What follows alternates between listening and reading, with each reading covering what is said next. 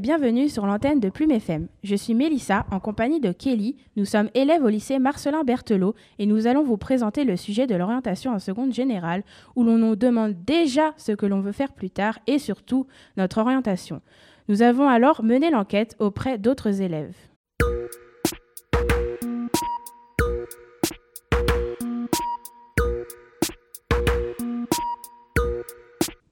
Es-tu prête à prendre un choix d'orientation à 15 ans euh, Oui, euh, je suis prête. Euh, je sais déjà ce que je veux faire. Euh, non, moi je me sens pas prête, je trouve ça trop jeune. C'est une décision trop importante qui peut avoir trop de répercussions sur notre vie. Euh, à 15 ans, on se rend pas compte de toutes les conséquences et tout de nos choix. Donc un choix d'orientation, je trouve ça trop tôt. Et pas tellement parce que euh, les filières après choisir quelque chose qui nous correspond et si on peut, enfin si on sait pas forcément ce qu'on veut faire plus tard, c'est un peu compliqué. du coup, bah non, je sais pas trop où je vais aller et puis je trouve ça un peu tôt.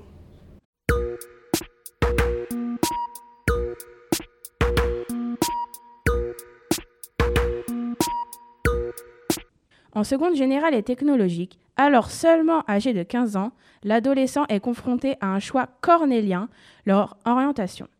Ce choix décisif est à la fois difficile et plus ou moins bien préparé au collège où l'on nous demande de faire preuve d'autonomie et de maturité dès 15 ans. Plusieurs raisons traduisent la difficulté du choix de l'orientation.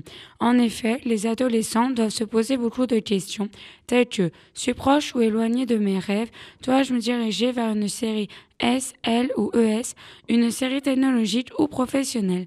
Est-il raisonnable de faire des études comportant les matières où l'on ressent le plus de difficultés? Aussi, la deuxième difficulté réside justement dans le fait d'avoir à choisir parmi les très nombreuses filières existantes. Nous avons constaté les trois bacs généraux, puis les huit bacs technologiques, ou les 110 bacs professionnels, les 200 CAP, mais aussi les 250 masters post-bac. Enfin, la peur du mauvais choix peut ajouter une difficulté. En effet, un mauvais choix peut conduire à des échecs ou des lourdes conséquences. Nous avons pu observer que le taux d'échec des bacheliers en fin de première année était de 50% d'élèves qui sortent du système sans diplôme, un jeune sur quatre est au chômage et 57% des salariés français des rangs d'entreprise souhaitent changer de carrière d'après le monde éducation. Mais heureusement, il existe des solutions pouvant assurer le bon choix d'orientation.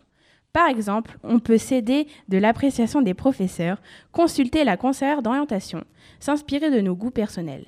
Les parents peuvent aussi être d'une bonne aide pour garder les pieds sur terre et dans l'accompagnement dans le choix d'orientation. Et aller dans les salons d'orientation afin de s'informer correctement et surtout se poser les bonnes questions. Pour conclure, malgré les nombreux dispositifs mis en place pour aider les adolescents dans leur projet d'orientation, l'orientation reste quelque chose de difficile que les jeunes de 15 ans en classe de seconde subissent.